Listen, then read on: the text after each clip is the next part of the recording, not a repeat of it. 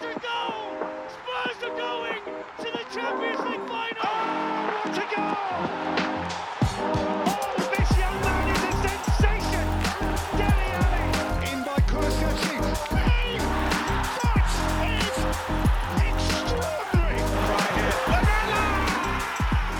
Damit herzlich willkommen zur 30. Folge an der Lane. Es gibt ein Novum, denn die Spurs ähm, absolvieren zwei aufeinanderfolgende Champions League Spiele.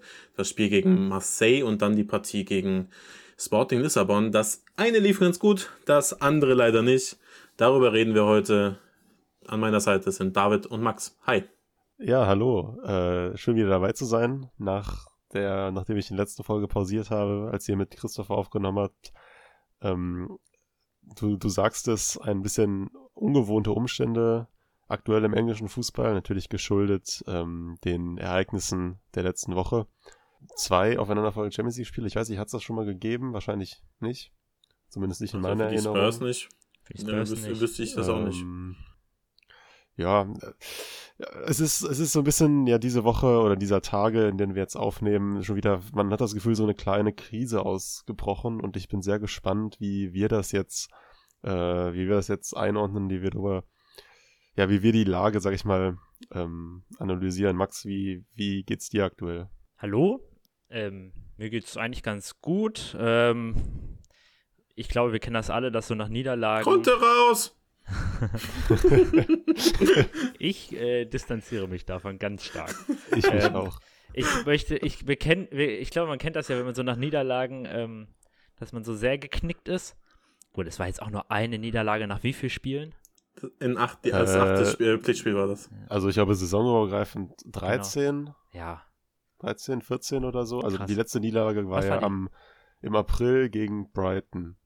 Das war auch ein blödes Spiel, ja. Das Al- ist ja. jetzt schon ja, fa- fast ein halbes her. Jahr her. Klar, Crazy, dazwischen war ey. dieses, die Sommerpause, aber Ja. ähm, ja, es ist, es ist auf jeden Fall ein ungewohntes Gefühl, sagen wir mal so. Ja, und was ich eigentlich sagen wollte, ist, dass diese mir, ich bin noch nicht so, was, so, ja, noch nicht so geknickt, wie ich das häufig sonst nach Niederlagen bin. Also bin nicht so deprimiert, auch wenn man sich so die Fanszene zwar anschaut, man scheinbar, dass einigen Leuten noch anders geht. Seid ihr deprimiert? Seid ihr schlecht drauf? Nö, überhaupt nicht. Also auf die Niederlage an sich bezogen? Nee. Ich ähm, habe mir auch vor der, vor, der ähm, vor dem Spiel gedacht, so mit einem Unentschieden, aber einer ordentlichen Performance wäre ich eigentlich zufrieden. Ähm, ich bin aufgrund der schlechten Performance ein bisschen geknickt. Die Niederlage an sich finde ich jetzt nicht so wahnsinnig wild. Sporting ist wahrscheinlich der äh, schwierigste Gegner in der Gruppe und Ich habe echt die Eintracht. Findest du, Und dass was? Sporting der schwierig, also ich finde, das ist total schwierig einzuschätzen, weil zum Beispiel letzte Woche, äh, vor dem Spiel gegen Marseille, war ja auch so das Narrativ, dass Marseille ja auch noch in der Liga ungeschlagen war und eben Ja, genau. punktgleich mit PSG und dann haben, also haben sich sicherlich auch, und ich, Sporting hat ja, glaube ich, sogar einen ziemlichen Fehlstart in der Liga. Haben Ja. das jetzt so ein bisschen umgedreht in den letzten Ja. paar Spielen. Aber hättest du das jetzt quasi vor, kurz nach der Auslosung oder meinetwegen vor ein, zwei Wochen gefragt, dann hätte, hätte man auch wahrscheinlich gut und gerne sagen können, okay, Marseille ist vielleicht der stärkste Gegner, auch wenn, klar, Marseille ist Mhm. aus Top 4, äh, Top 4. Und du darfst natürlich auch die Eintracht nicht vergessen. Ich würde jetzt nicht so sagen, dass die Eintracht der stärkste Gegner ist. Das würde ich nicht sagen. Aber ich finde es schon sehr ausgeglichen in der Gruppe. Ja. Es ist die aus, äh, für mich die mit Abstand ausgeglichenste Gruppe der kompletten Champions League-Saison. Aber es hat sich halt jetzt nach zwei, äh, zwei Spieltagen kristallisiert sich halt so Ja. ein bisschen raus, dass Sporting die, Ja. äh, die st- stärkste Mannschaft halt neben den Spurs sein könnte. Aber wirklich auch viel konjunktiv. Hätte ich das nach der Auslosung gesagt, ähm, ich habe vergessen, wann die Auslosung war, war die vor äh, äh, Schluss des Transferfensters? Die war am war- 25. August oder so, Genau. irgendwann Ende August, glaube ich. Vor, also Transfer. Dann hätte ich das wasch, weiß ich nicht, dann hätte ich wahrscheinlich die Eintracht als stärksten Gegner bezeichnet, aber zu dem Zeitpunkt hatte ähm, Sporting auch noch ein, zwei Spieler, die nach England gewechselt sind. Also ist aber auch völlig egal. Also Sporting war auf jeden Fall, also ein Unentschieden in Portugal hätte ich, hätte ich irgendwie unterschrieben, auch wenn ich natürlich gerne gewonnen hätte. Aber eben, ich, ich bin ein bisschen geknickt aufgrund, nicht aufgrund dieses Spiels, sondern aufgrund der fehlenden Weiterentwicklung, die jetzt in der aktuellen Saison bisher äh, stattgefunden hat. Aber da kommen wir auch noch in Gänze drauf zu sprechen. Ja, ich wollte eben auch nochmal sagen, ich habe Sporting auf jeden Fall, glaube ich, auch echt unterschätzt. Ich weiß nicht, wie ihr die so eingeschätzt hattet, aber ich hatte Ruben Amorim echt so als defensiven, destruktiven, wenig interessanten Coach abgespeichert, ohne dass ich viel von ihm gesehen hätte. Das war so ein bisschen, ja, wahrscheinlich mal irgendwo gelesen, dass Leute das zu ihm gesagt haben und dann so abgespeichert. Und ähm, ich glaube, das stimmt nicht. Ich glaube, der ist nicht nee, schlecht. Der, war der nicht auch sogar, der war doch im Sommer auch für einige Spitzenjobs im Gespräch. Zuletzt ja auch bei Chelsea zumindest bei, noch, ne? Bei, auch bei PSG im Gespräch. Ja, war auch bei PSG nach, im Gespräch, ähm, genau. Bevor sie jetzt Gaultier geholt haben. Genau, ja. Also das ist, glaube ich, ein, das könnte in den nächsten Jahren so einer der, der heißen Namen, sage ich mal, im Trainerkarussell in Europa werden. Ja. Ich glaube, du hast einfach nur an die ähm, letzten portugiesischen Trainer gedacht, die, die so in der Premier League rumgeflogen Ja. sind. Mit, Ich meine- mit Mourinho und äh, Nuno und ähm, dem, dem, dem aktuellen Wolfscoach. Ich meine, größtenteils ist das ja tatsächlich auch so, dass die ähm, portugiesische Schule der ähm, ja, Spiel, die portugiesische Spielphilosophie eben tatsächlich, ähm, naja, gut ähm, vertreten ist durch Trainer wie Mourinho und so weiter. Mm, Darum ist das ja vielleicht auch ganz, ga- kein ganz falsches Vorurteil, auch wenn es natürlich nicht bei allen Trainern stimmt. Ähm, aber ich glaube, Ruben Amorim ist ganz interessant. Und ich, wie gesagt, also was man jetzt auch gesehen hat, so, die sind gut. Das hätte ich echt nicht so gedacht. Und vielleicht müssen wir jetzt, wenn wir über das Spiel reden, das auch schon noch ein bisschen bedenken. Ne? Das ist jetzt keine Gurkenmannschaft. Es ist schon immer noch Champions League. Und auch wenn Sporting jetzt kein Gegner ist wie Real Madrid, PSG oder AC Milan, Bayern, muss man schon nochmal festhalten. Schlecht sind die nicht. So. Nee, sie Nee. sind nicht schlecht. Ich, ich, also, so die Frage, hat man Sporting vielleicht unterschätzt? Finde ich schwierig. Ich meine, wenn du dir die erste Elf anschaust, so, die haben ein paar super Spieler. Marcus Edwards, ähm, Inacio fand ich auch stark. Aber da sind auch einige Spieler, wo man die, also, wo deren Namen man vielleicht schon mal gehört hat, aber wo man jetzt irgendwie jetzt nicht, nicht sagt, okay, das ist Top, Top Champions League Level. So, also ich, ich weiß nicht, ob ich, ich weiß nicht, ob ich da jetzt vielleicht Sporting auch ein bisschen Unrecht tue. Ich bin kein, ich bin jetzt niemand, der die portugiesische Liga mit besonders viel Elan verfolgt, aber ich weiß, also sie haben jetzt die ersten zwei Spiele gut gespielt, waren gut eingestellt.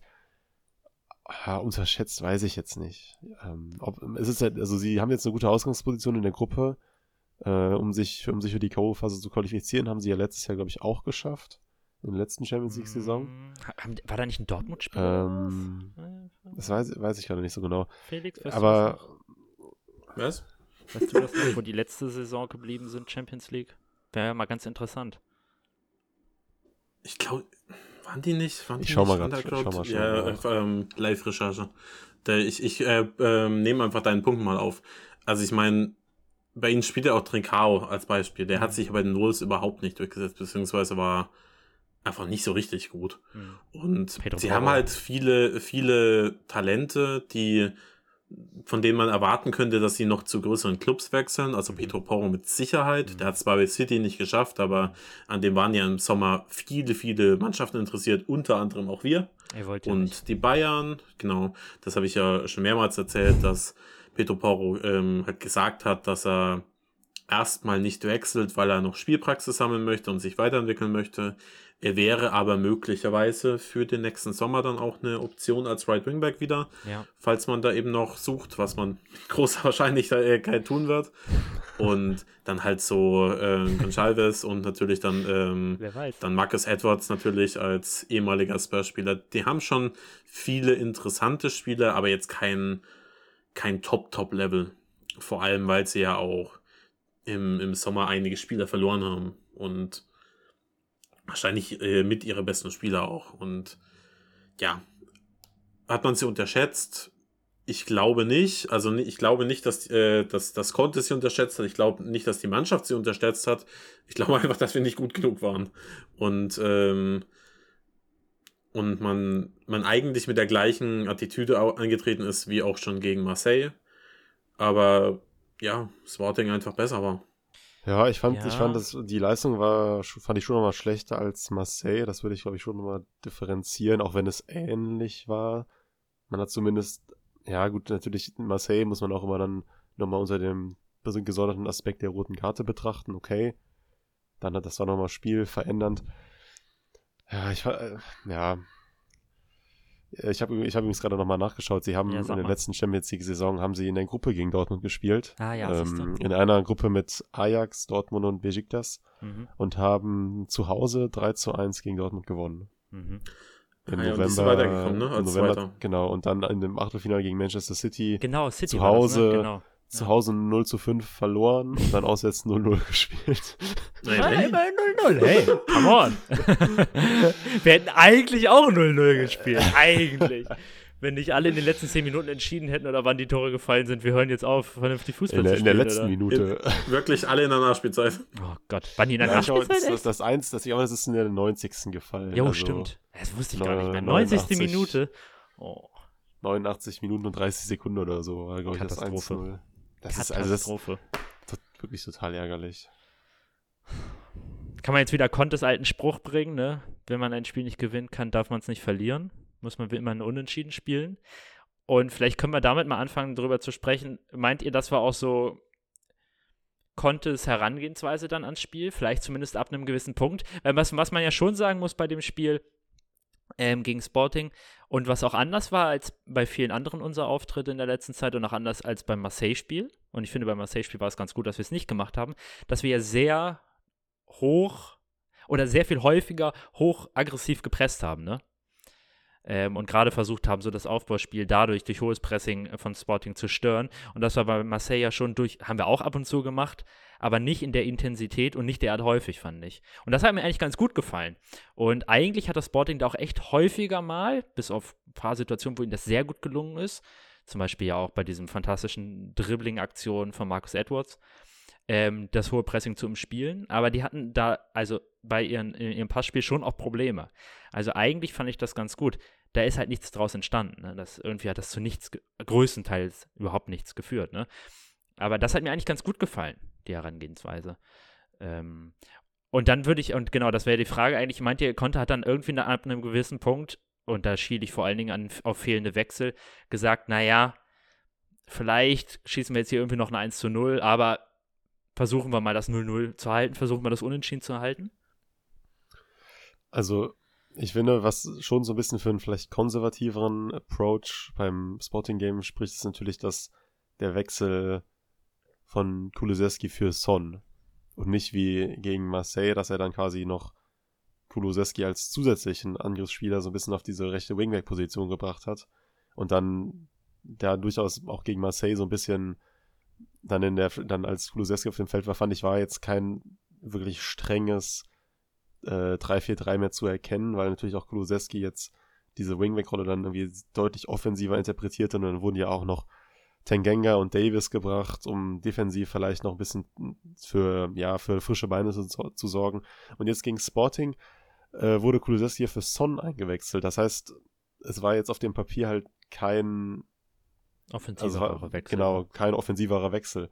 Und es war auch, es war auch der einzige Wechsel. Und ähm, insofern, wir wissen jetzt, also wir können jetzt nur spekulieren, was Conte sich gedacht hat, aber es ist zumindest, wie du das gerade ja so ein bisschen die These aufgestellt hast, schon plausibel, weil wir, wir haben uns ja wirklich, wirklich auch schwer getan, Hm. ähm, was Zählbares irgendwie zu kreieren. Und dann kann ich mir auch schon vorstellen, dass Conte dann auch irgendwann gesagt hat, okay, wir, wir spielen jetzt hier auf den, das Unentschieden, auch wenn das natürlich nicht der Anspruch sein sollte. Hm. Übrigens, der Tanganga-Wechsel ähm, gegen Marseille, der war wild. Den hätte ich niemals Ja, erwartet. da, da wusste Also- man natürlich auch noch nicht, dass das City-Spiel nicht stattfindet, ne? Ja, aber ähm, ich würde mal ein bisschen dagegen halten, denn ich glaube nicht, dass Kulusewski ähm, gegen Marseille als Right Wingback gekommen wäre, wenn, wenn Marseille nicht in Unterzahl gewesen wäre.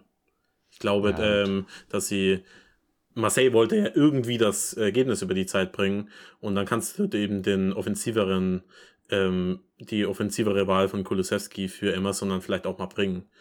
Ich, keine Ahnung. Also ich, äh, ich glaube schon, dass er mit der irgendwie mit der Prämisse daran gegangen ist, ans Spiel irgendwie, also hoffentlich gewinnen wir noch, im Notfall verlieren wir nicht, Hm. aber weiß ich nicht. Also ich äh, finde es einfach grundsätzlich schade, dass er äh, quasi niemanden vertraut von der Bank. Hm. Das muss man einfach mal, mal so sagen, abgesehen von Kulusewski natürlich, weil es kam ja auch kein Doherty, also da sprechen wir auch gleich noch drüber. Es kam auch kein Sessignon. Perisic hat jetzt auch nicht das allerbeste Spiel seines Lebens gemacht, er war jetzt nicht furchtbar, aber ähm, sicherlich auch nicht das Beste für die Spurs bisher. Und ja, er wollte ja quasi auch nichts verändern. Das, ähm, das würde deine These insofern stärken, dass er sagt, okay, im Notfall äh, bringen wir es über die Zeit. Hm. Aber es ist auch so ein bisschen schade, weil selbst wenn man, wenn das jetzt gar nicht die besseren Spieler sind, äh, neue Impulse werden ja durch äh, Auswechslungen äh, grundsätzlich erstmal geschaffen. Also die Gegenspieler Ja. müssen sich auch einfach auf andere Spielarten einstellen und ein Sessignon als bestes Beispiel ist ja von Grund auf ein anderer Spielertyp als das Perisic. Das Perisic Mhm. kommt viel über Flanken und Sessignon auch durch äh, viel Speed. durch mehr durch progressive Läufe und Ja. ähm, also ohne Ball.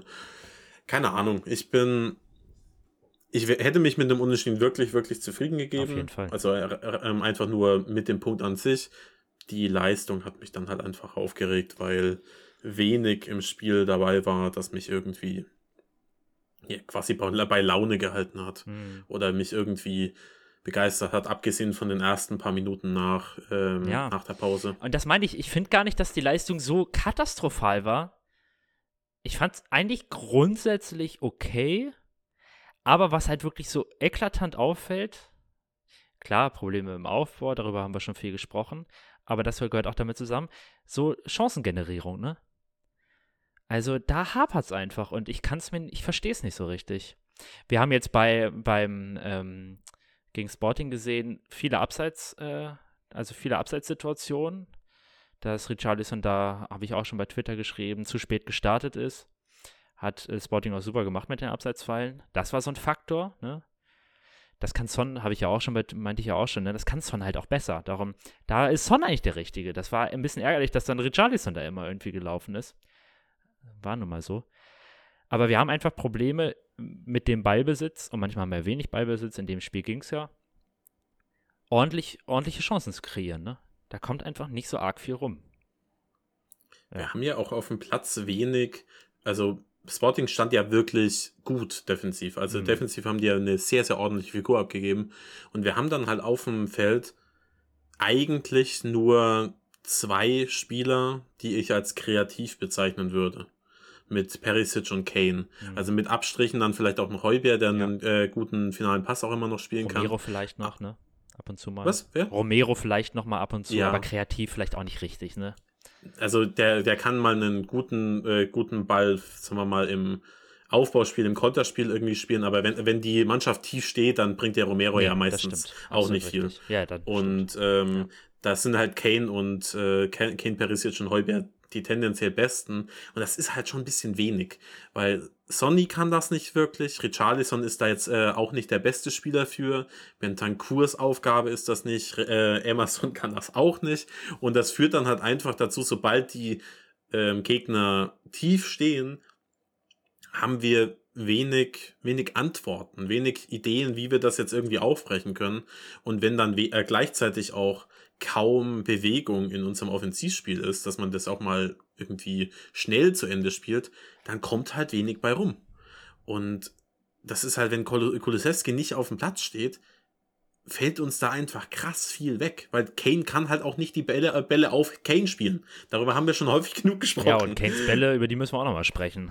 Also, Ja, da war auch nicht viel. nee. Also er spielt ja grundsätzlich keine, keine gute Saison. Hm. Er hat zwar die, äh, die Torausbeute in der Liga irgendwie, irgendwie macht er die, äh, Hm, die Buden, aber halt auch zwei nach Ecke. genau.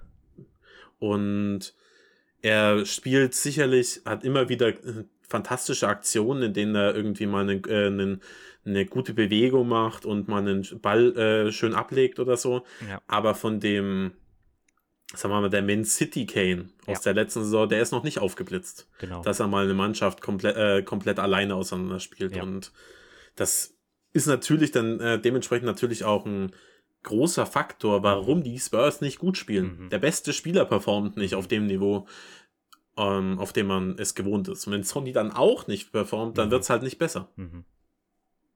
Und das, sorry, dass, äh, David, wenn du gleich was sagen willst, aber das ist natürlich auch wechselseitig, ne? Kane funktioniert nicht so richtig. Son funktioniert nicht so richtig. Aber der eine funktioniert auch nicht so richtig, weil der andere nicht funktioniert. Ne? Wir wissen ja, was von fantastisches Duo die beiden abgeben können. Und äh, das bedingt sich natürlich auch irgendwie so wechselseitig. Ne? Und das Team, habe ich, meinte ich auch, steht und fällt mit Kane. Und noch viel mehr steht und fällt es mit der, wie man gesehen hat in den letzten Jahren, mit der Partnerschaft von Kane und Son.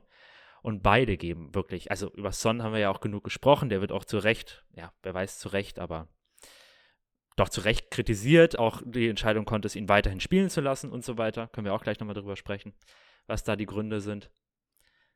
Aber ja, wenn beide eben nicht funktionieren, da haben wir echt ein manifestes Problem. Und das sieht man halt auch. Also, das sieht man vielleicht, wie gesagt, ja nicht so sehr an den Ergebnissen, aber man sieht es schon häufiger mal im, ja, an den, an den Leistungen, ne? Wir haben ja irgendwie, sagen wir mal, wir haben so ungefähr vier Weltklasse-Spieler im Kader. Drei, zwei bis vier. Also Sonny und Kane in Topform natürlich. Und dann Romero und Perisic. Und Emerson, als, ne? ja, also fünf. Ja, ja, genau, Emerson natürlich noch. Und ähm, nehm, nehmen wir jetzt mal vor allem die drei Stars aus der Vorsaison. Mit äh, Sonny, Kane und Romero. Die sind alle nicht gut. Selbst Romero spielt nicht die beste äh, nee, Saison äh, bisher. Und ja. wenn die alle underperformen, dann wo soll dann auch das, ähm, das herkommen, was wir, was wir gewohnt sind? Kulusewski ist wahrscheinlich der einzige quasi Star, in Anführungszeichen, aus der Vorsaison, der auf einem ähnlichen Level performt. Mhm. Und dann ist es halt schwierig, die, die Gegner irgendwie auch auseinanderzuspielen, weil dir fallen halt die drei wichtigsten Spieler irgendwie weg. Oder die performen nicht auf dem Niveau. Weil keiner von den dreien ist im Akt, äh, in der aktuellen Form Weltklasse. Also Kane ist vielleicht ein Weltklasse-Finisher, aber nicht das, was man, was man sonst auch nur ansatzweise von ihm gewohnt ist. Ja. Und wenn bei, bei Son die Tore wegfallen, dann bleibt nicht allzu viel übrig. Bei allem Respekt vor ihm, aber er kommt nun mal einfach viel übers Tempo mhm. ähm, und, und über seine unfassbare Abschlussqualität. Ja, es ist auch, ich finde es auch schon komisch oder sage ich, also ja, sag ich in Anführungsstrichen komisch, dass er halt auch, er hat ja bisher in jeder Saison einen Assist. Und Son hat, glaube ich, in seiner gesamten Premier League-Karriere in 200 so viel Spielen 150 Assists. Also mhm. der hat mhm. auch, also klar, jetzt im Kurzzeit, in unserer Kurzzeiterinnerung hat er letzte Saison sehr viele Tore gemacht, hat auch, ich glaube, irgendwie letzte Saison ja 23 Tore, 7 Assists. Mhm, aber genau, Son hat auch viele Jahre lang immer ultra viele Assists gegeben. Hm. Hat natürlich auch getroffen, aber war auch, auch immer viel vorbereitet. Und das, das ist ja aktuell, also er ist ja wirklich komplett, ähm, komplett isoliert irgendwie da, also nicht isoliert, aber ist, also seine Zahlen sind ja noch komplett im Keller, hat halt, ich glaube, am ersten Spieltag gegen Southampton hat er, glaube ich, einen Treffer aufgelegt, aber seitdem mhm. ja hm. auch nicht mehr. Und das ist schon, ja, das ist wirklich schon, wenn man den Sound aus der letzten Saison kennt, ein bisschen besorgniserregend. Auf der anderen Seite, Son hat mal, äh, Sonny hat mal zwischen der Saison 18, also im Jahr 2018 zwischen den Saisons mal 19 Spiele lang nicht getroffen. Und jetzt hat er, glaube ich, sieben Spiele nicht getroffen oder acht. Ist das aus dem Athletic? Und ähm, ja, weil da wollte genau. ich auch gerade sagen, wir müssen genau. so einen Jingle einbauen. Übrigens immer, wenn wir über Athletic sprechen. Immer, so, immer wenn der Athletic da kommt uns immer so ein, so ein Product Placement machen. Da ist nämlich ja, den Artikel, aus dem Artikel zitierst du, glaube ich, auch gerade, ja, ja. ist heute was ganz Gutes erschienen genau. von Mark Carey, glaube ich, ne? Nee, Charlie ja. Eccleshare, glaube ich. War das nicht zusammen mit Mark Carey? Oder vielleicht auch zusammen. Statistik-Experte. Ja, genau, Charlie, Charlie Eccleshare und Mark Carey. Ja, genau. genau. Die sich mal angeguckt haben, wie sind eigentlich die Statistik für Son?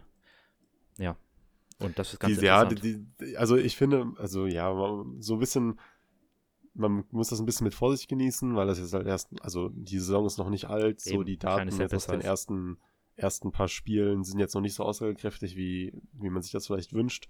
Aber ich habe es mir jetzt einfach trotzdem mal durchgelesen, aus Interesse und auch als Vorbereitung jetzt hier für den Podcast. Und da wo, haben die eben auch diesen Fakt aufgelistet. Und ähm, ja, ich, also um jetzt auch so ein bisschen auf die, in diese Richtung zu gehen, auf die Frage, wie der, wie Conte damit umgehen soll, ob Son jetzt mal raus muss oder etc., das, das, da sprechen wir ja schon seit Wochen drüber.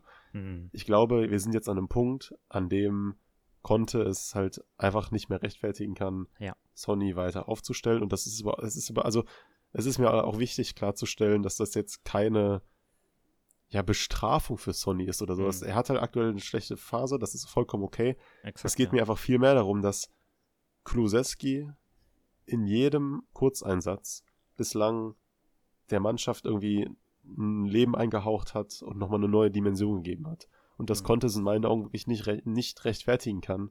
Kulusewski, der, wenn wir uns mal erinnern, eigentlich seit seiner Verpflichtung im Januar Hm. unangefochtener Leistungsträger Ja. war. Und auch ein großer, großer Teil, also einen großen, großen Teil dazu beigetragen hat, dass die Mhm. Spurs in dieser Saison überhaupt in der Champions League spielen. Dass man ihn, also ich, ich verstehe das schon, dass Conte jetzt auch mal rotiert und ausprobieren will, aber dass er quasi drei Spiele in Folge einfach so, sag ich mal, ohne offensichtlichen Grund auf der Bank sitzt, das finde ich, das, also das kann Conte einfach nicht, nicht länger verantworten. Ja. Und insofern ähm, erwarte, also ich erwarte schon Änderungen jetzt in der Stadt für Leicester. Aber so stur, wie Conte bisher an Son festgehalten hat, wer weiß. Hm. Vor Ja, allem das Doofe ist ja, erst, okay. ähm, Leicester ist so vom Gefühl her genau die Mannschaft, gegen die äh, die Sondi dann mal treffen könnte, aber Ich habe heute so ein Video gesehen, das war irgendwie so, so ein Out of Context oder so bei Twitter. Da war irgendwie so ein Clip von irg irgendwie so einem random Fußballspiel, wo so der Torwart so 10.000 Paraden gemacht hat und dann stand da so Danny Ward, äh, 17.09.2022 versus Tottenham oder so. wo doch wirklich Danny Ward, der glaube ich der, der, der Keeper aktuell ist, der ja, Unglücklich ähm, aussieht, um es mal. höflich zu sagen. aussieht. Aber gut, bei Leicester sieht auch wirklich alles unglücklich aus. Ja. ja, es ist Ja. es ist bei Sonny ist es auch so schlimm, man merkt ihm richtig an, wie verkopft er ist. Hm. in so vielen Situationen, wo er einfach den Ball abspielen äh, äh, Mhm. muss, gibt er ihn nicht ab, weil er unbedingt dieses Tor will. Mhm. Und ich denke mir so, Alter, du, wenn du einfach jeden Ball, den du abgeben musst, auch einfach abspielst, dann, äh, dann, dann schießen wir auch Tore und dann steigt dein Selbstbewusstsein äh, sein doch auch, weil du eine gute Aktion gemacht hast. Und er, er ist da so verkrampft mittlerweile und ich glaube, also Findest es gibt du? so zwei, hm? Findest du wirklich? Ich, also ich kann das schon zum Stück weit nachvollziehen, aber ich finde, ich, also das ist ja, das ist halt eine interessante Frage, weil ähm, das würde ja darauf schließen, dass, dass Sony halt auch auf einer, sag ich mal, persönlichen Ebene sehr mitnimmt. So. Und das ist glaube halt die ich. Frage, ich auch. Sony ist halt, also eigentlich ist er ja in sehr, also er ist jetzt ja, 30 oder wird, wird ja doch jetzt, glaube ich, 30 30, glaub ich, geworden. 30. ein, er, eigentlich ein erfahrener Weltklasse-Spieler, der doch eigentlich darüber stehen müsste. Und findest du, dass er, dass ihn das so eben, also ich, ich finde, ich finde, das ist schwer zu beurteilen. Ich glaube, dass ihn das richtig, richtig äh, äh, krass mitnimmt. Ich glaube, dass Sonny neben Sessignon der Spieler ist, der am meisten von, äh, äh, von, seiner, äh, von seinem Selbstbewusstsein abhängig ist. Und du merkst richtig, wie, also ich, äh, oder nach meiner, äh, meiner Wahrnehmung, Sch- ähm, Schüsse nimmt, die er sonst nicht nehmen würde. Wenn er in Topform ist und eh seine Tore äh, macht, dann spielt er da den Ball ab. Also ich meine, er war immer egoistisch, in Anführungszeichen. Er ist, er ist halt ein Sp äh, Spieler, der immer mehr Schüsse nimmt, als er vielleicht sollte. Aber ich habe das Gefühl, dass er es einfach so krass probiert. Und vielleicht würde auch ein, jetzt erstmal auf der Bank zu landen, ihm auch einfach mental helfen. Mhm. Es kann natürlich auch sein, dass ihn das komplett crusht. Aber wenn Conte ihm auch sagt, so hey, alles fein, du machst deine Tore schon noch, dann kommt er vielleicht auch mal gegen müde Beine, ähm, gegen müdes Leicester oder so. Es würde mich nicht mal wundern, wenn der in der 70. Minute gegen Leicester kommt, einfach einen Doppelpack schießt. Hm. Aber ich, ich gehe auch voll mit, das habe ich ja selbst auch schon auf Twitter auf dem Spurs Next Account geschrieben. Stand jetzt gibt es keine, kein einziges Argument dafür, Mhm. dass ähm, Sonny statt Kulusewski oder Richarlison startet. Es gibt's Mhm. einfach nicht. Und es würde mich ehrlich gesagt auch fast ein bisschen wütend machen, wenn, äh, wenn Kulusewski gegen Leicester wieder auf der Bank landet. Einfach weil ich es unfair fä- fände, weil er wirklich für mich mit der beste Spieler in dieser äh, kompletten Spurs-Saison bisher ist. Es gibt wenig Spieler, die so, äh, so enorm überzeugen. Perisic ist sehr gut. Ähm, Heubier spielt all over ganz ordentlich. Hm. Und Kulusewski ist für mich auf jeden Fall der beste Offensivspieler bisher, obwohl Mhm. Richarlison das auch gut macht. Aber ja, ich wäre einfach. Ich kann, könnte verstehen, immer noch in einem gewissen Rahmen, warum Conte Sonny unbedingt dieses Tor äh, geben möchte. Aber es gibt für mich einfach keinen kein Grund, warum Kulusewski auf der Bank sitzen äh, Ja. sollte. Und das ist halt bisschen schwierig. Ja, und es ist ja auch deshalb auch so surreal oder äh, wirkt so seltsam, weil konnte ja jetzt schon seit einiger Zeit darauf angesprochen wird, auf Son. Und seine Aussagen haben sich auch durchaus ein bisschen geändert, ne? Habe ich so den Eindruck über die letzten Wochen. Während er ja vor ein paar Wochen noch gesagt hat, ja, Son, man nimmt einen Spieler wie Son nicht einfach, setzt ihn nicht auf die Bank. Ähm, klar, jeder hat mal schwierige Zeiten und das wird schon wieder. Es ist ja jetzt, äh, immer wenn er darauf angesprochen wird, so, dass Conte sagt, ja, wir haben wichtige Spieler, aber auch wichtige Spieler müssen wissen, äh, dass sie keinen gesetzten Startplatz haben und wir müssen rotieren und so. Und darum erscheint es ja umso absurder, dass eigentlich der Offensivmann, der am besten performt hat in den letzten Wochen, jetzt mal gut, Kane hat Tore gemacht, fair enough, aber trotzdem würde ich sagen, dass Kulusewski eigentlich besser gewesen ist als Kane, dass der auf die Bank gesetzt wird, drei Spiele hintereinander. Ähm, und nicht mal die logische Offensivreihe aus Richarlison, Kane und Kulusewski ausprobiert wird, sondern trotzdem Son nach all den ähm, schlechten Leistungen der letzten Wochen weiterhin spielen darf. Also das passt dann irgendwie nicht zusammen zu dem, was er sagt. Und ja, vielleicht, wenn wir zum nochmal allgemein zu diesem Thema Rotation und Einwechslungen übergehen wollen, das ja auch jetzt gegen Sporting durchaus ein Problem oder ein Thema gewesen ist. Genauso wenig passen die Aussagen zusammen, dass Conte eben von Rotation spricht, davon spricht, dass der Terminkalender so hart ist, dass er seine, auf seine Spieler aufpassen muss und dann so wenig wechselt. Also, das ist schon irgendwie schwer verständlich, oder? Ja, zumal halt auch, also du hattest das eben, äh, du hattest das ja eben gesagt, Felix, dass er halt auf der Bank offenbar auch Spieler sind, denen er nicht vertraut. Und das, da gebe ich auch insofern, also auch ein Stück weit mit, dass halt so ein Jet Spence irgendwie oder auch jetzt vielleicht ein Bisuma, da können wir gleich, gleich auch nochmal drüber reden, da gab es heute neue Äußerungen, dass das eben Spieler sind, wo Conte sich wahrscheinlich noch nicht so sicher ist. Aber was mich halt irritiert, das ist ja auch mit, und das hast du ja eben auch gesagt, Felix, mit zum Beispiel einem Sessignon sitzt ja jemand auf der Bank, dem Conte doch offensichtlich vertraut. Mm, Er lässt ihn doch auch ja, gegen Fulham starten und das hat er, das betont er auch immer wieder. Das Sessignon ist doch Teil der Rotation, Teil des, Teil des Teams, Teil des Projekts. Ja. Und ich meine, klar, so, wenn du jetzt gegen Sporting dann, ich meine, Perisic hat jetzt kein furchtbares Spiel gemacht, war jetzt auch nicht sonderlich gut, so, die Einwechslung von Sessignon hätte jetzt vermutlich keine Bäume ausgerissen. Das ist mir Ja. alles klar. Aber es ist einfach ja auch, ja, die, es kommen jetzt, die Spiele kommen Schlag auf Schlag und irgendwie ein Impuls von der Bank oder dann auch meinetwegen mal irgendwie Longley oder so, um irgendwie einen frische Beine zu bringen, jemand, der einen Pass spielen was kann. anderes liefert. Genau, äh, ja, genau. Und du sagst, dass das, Max, dass so gar keine, oder dass halt neben, dem, neben der Einwechslung von Glosewski sonst irgendwie so gar nichts kam. Und dann in Kontrast mit den, den Forderungen Contes nach, nach Breite im Kader Hm. und Qualität auf der Bank, das ist schon, das ist schon komisch. Darf ich da kurz reingrätschen, weil ich fand nämlich auch gerade, dass Perisic eigentlich eine ordentliche Leistung gemacht hat, sah defensiv manchmal nicht so gut aus, aber ich fand, er sah auch, also mir erschien es auch, und ich habe jetzt auch mehrfach gelesen und gehört, dass das andere auch so gesehen haben, er schien mir auch nach einer Weile einfach relativ müde.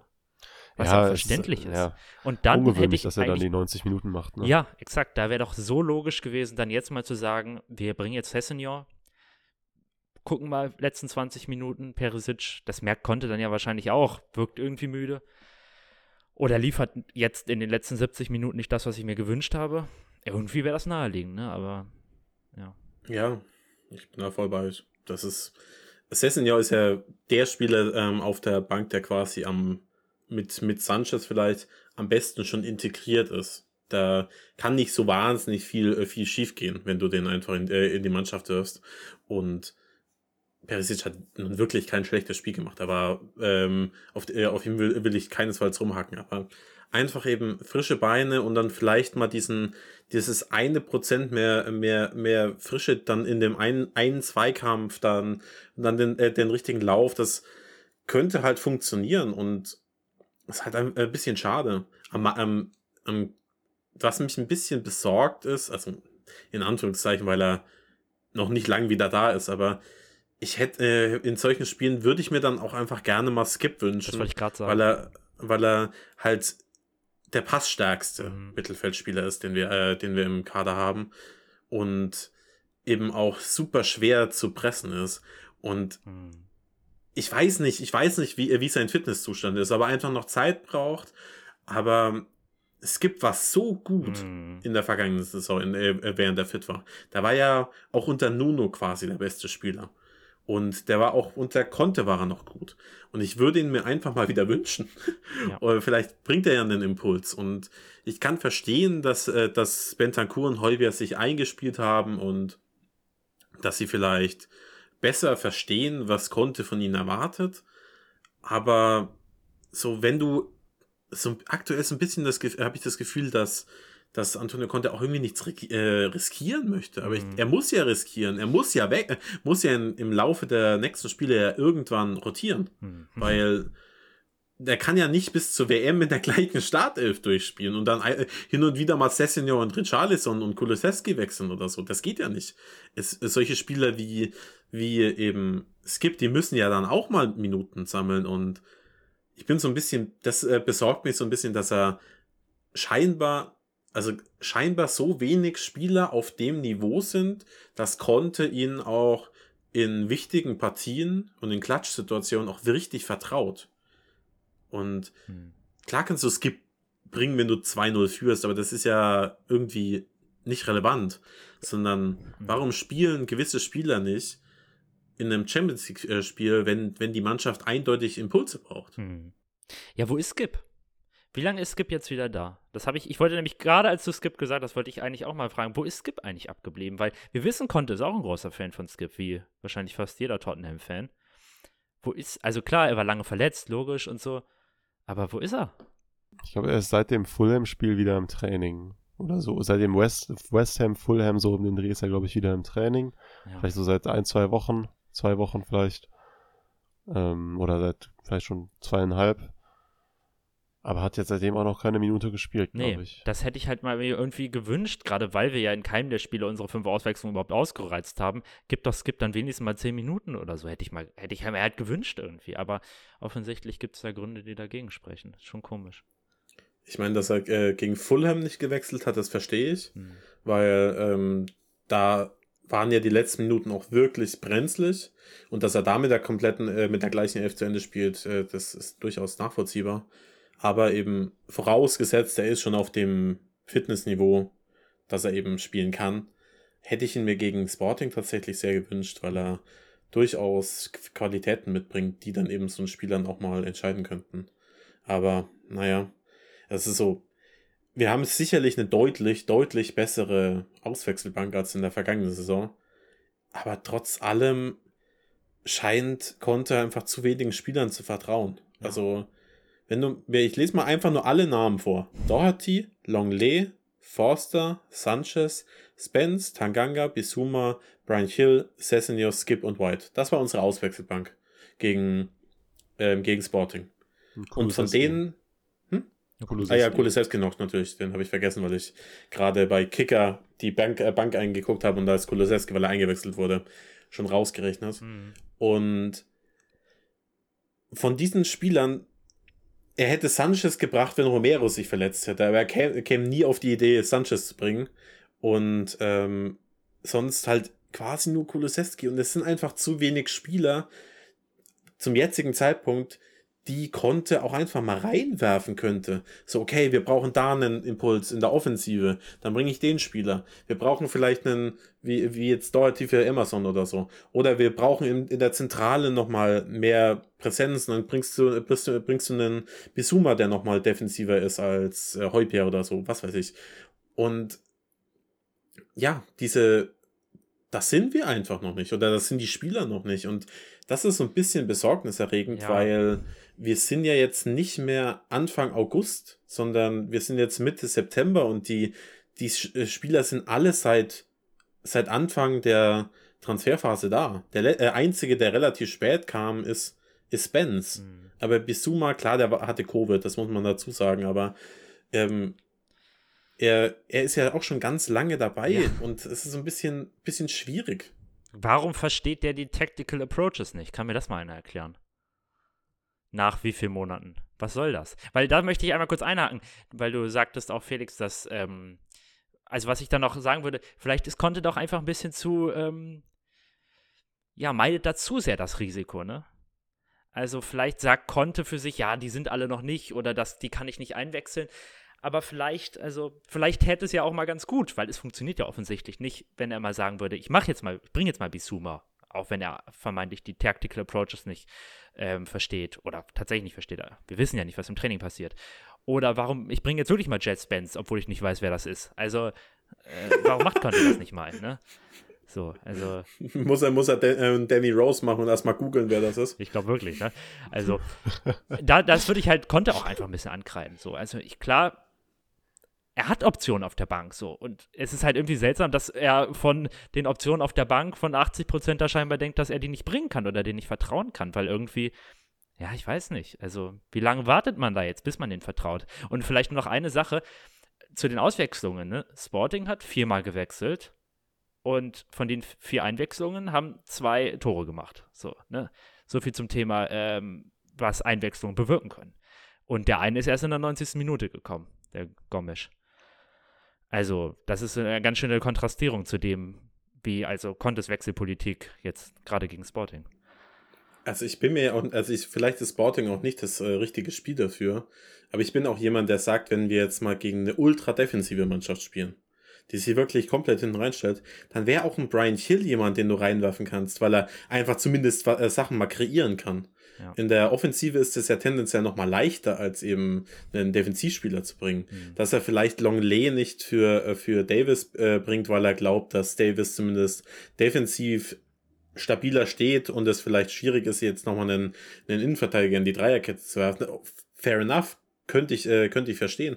Aber eben, dass er auf den offensiveren Positionen, wo, wo dann auch ein Wingback für mich dann dazugehört, einfach sagt, nee, nö, ich, ich bleib bei Amazon, ich, ähm, Spence und Doherty können nicht verteidigen, keine Ahnung, was seine Begründung ist. Und das ist halt einfach schwierig. Einfach schwierig jetzt auf Dauer. Ja, also zu, zu Doherty. Und wir können damit ja vielleicht auch dann überleiten und kurz, aber nur ganz kurz über eine Personalie zu sprechen, die ja auch die Gemüter erhitzt hat nach dem ähm, nach dem Sporting-Spiel. Also Harvey Doherty, White. es ist halt, es ist halt so ein bisschen die Frage, ich, er, er, hat halt offenbar noch Probleme mit der Fitness, was ähm, ja, was als Fan irgendwie frustrierend ist, weil man das nicht so ganz, nicht so ganz verstehen kann, nicht so ganz beurteilen kann, weil man eben jetzt keinen nicht den medizinischen Stand wirklich nicht vom, von außen nicht nachvollziehen kann, aber er hatte, er hatte halt auch eine schwellige Verletzung und das oh, ja. kann dann halt eben auch jetzt das mit, äh, kann eben das jetzt nach sich ziehen. Also von daher, es ist so ein bisschen frustrierend, aber wer weiß, da sind, also ich gehe mal davon aus, dass da eben gute medizinische Gründe dahinter mhm. stehen. Äh, aber ich denke auch, dass, also, so wie sich das hier anhört jetzt, oder so wie sie sich zumindest heute auf der Pressekonferenz angehört hat, scheint er eigentlich kurz davor zu sein, wieder, oder kurz, also er ist kurz davor, wieder auf altem Fitnesslevel zu sein, denn Conte hat gesagt, dass, dass er eben auf einem, auf einem guten Weg ist, dass er wurde jetzt auch für die irische Nationalmannschaft ähm, berufen. Und dann hat Conte eben gesagt, dass er da jetzt quasi so ein bisschen Matchpraxis sammeln soll, die er halt bei den Spurs nicht sammeln könnte, weil halt Conte jetzt keinen Spieler irgendwie in so wichtigen Spielen aufs Feld schicken will, die nicht, noch nicht so bei 100% sind und dass er dann nach der, ähm, ja, nach der, ähm, nach der Länderspielpause wohl auch dann eine größere Rolle vielleicht wieder für, für Tottenham ähm, für Spiel, äh, spielen könnte. Er hat gesagt, um das jetzt gerade mal zu zitieren, äh, nach der Länderspielpause wird er zurückkommen und dann wird, hat Conte eben gesagt, dass er die Möglichkeit haben wird, noch einen weiteren Rotationsspieler zu haben mit Doherty. Also quasi impliziert, dass er dann auch mal auf Minuten kommt was ja bisher noch nicht der Fall ist. Nee. Das so, ist gleichzeitig super gute äh, Neuigkeiten und gleichzeitig beunruhigt mich das schon wieder, weil es die anderen, ähm, anderen Spieler irgendwie runter macht. So, ja, dann hat er noch einen, äh, noch einen Rotationsspieler. Was ist mit den anderen? Warum dürfen die nicht spielen? Wo ist Spence? Ja, wirklich, in der Aussage kam Spence nicht vor. Das haben ja auch alle gesagt, ne? Wo ist Spence? Also. Spence wird irgendwie so in der Lodge festgehalten. Der arme Kerl, ey. In sein, auf seiner, wie war das nochmal, was haben die da für Matratzen und für Kissen da in diesen Hotels. Ja, genau, in, den Lodge. Untergrundbunkern, wo kein Lichtstrahl reindringt, damit man den optimalen Schlaf ab 9 Uhr abends bis 6 Uhr morgens findet. da, da wird Jet Spence festgehalten. Ja. Ähm, Konnte den da eigentlich. Ich wollte noch, ich wollte noch kurz die, worauf, was ich eben schon angedeutet habe, Emerson Royal hat, ähm, eigentlich ist es ja so ein, diese Personalie, die beschäftigt uns ja schon seit Monaten. Seit Monaten. Und auch in der Fanszene war ja eigentlich auch wirklich lange, lange der Konsens, dass Emerson eigentlich, dass das, dass das ein Missverständnis war und dass das eigentlich im Interesse aller wäre, wenn er geht. Das ist im Sommer jetzt nicht passiert und das ist auch, sag ich mal, angesichts der Leistungssteigerung zum Ende der letzten Saison, die man ja durchaus anerkennen muss, auch okay gewesen, dass er jetzt nicht verkauft wurde, auch wenn niemand so wirklich glücklich war, jetzt mit ihm als erste Wahl in die Saison zu gehen. Jetzt hat, ist die Thematik irgendwie so ein bisschen unter dem Radar geflogen, weil es immer so okay war, aber jetzt nicht so ganz schlecht. Aber jetzt gegen Sporting sah er wirklich nicht gut aus.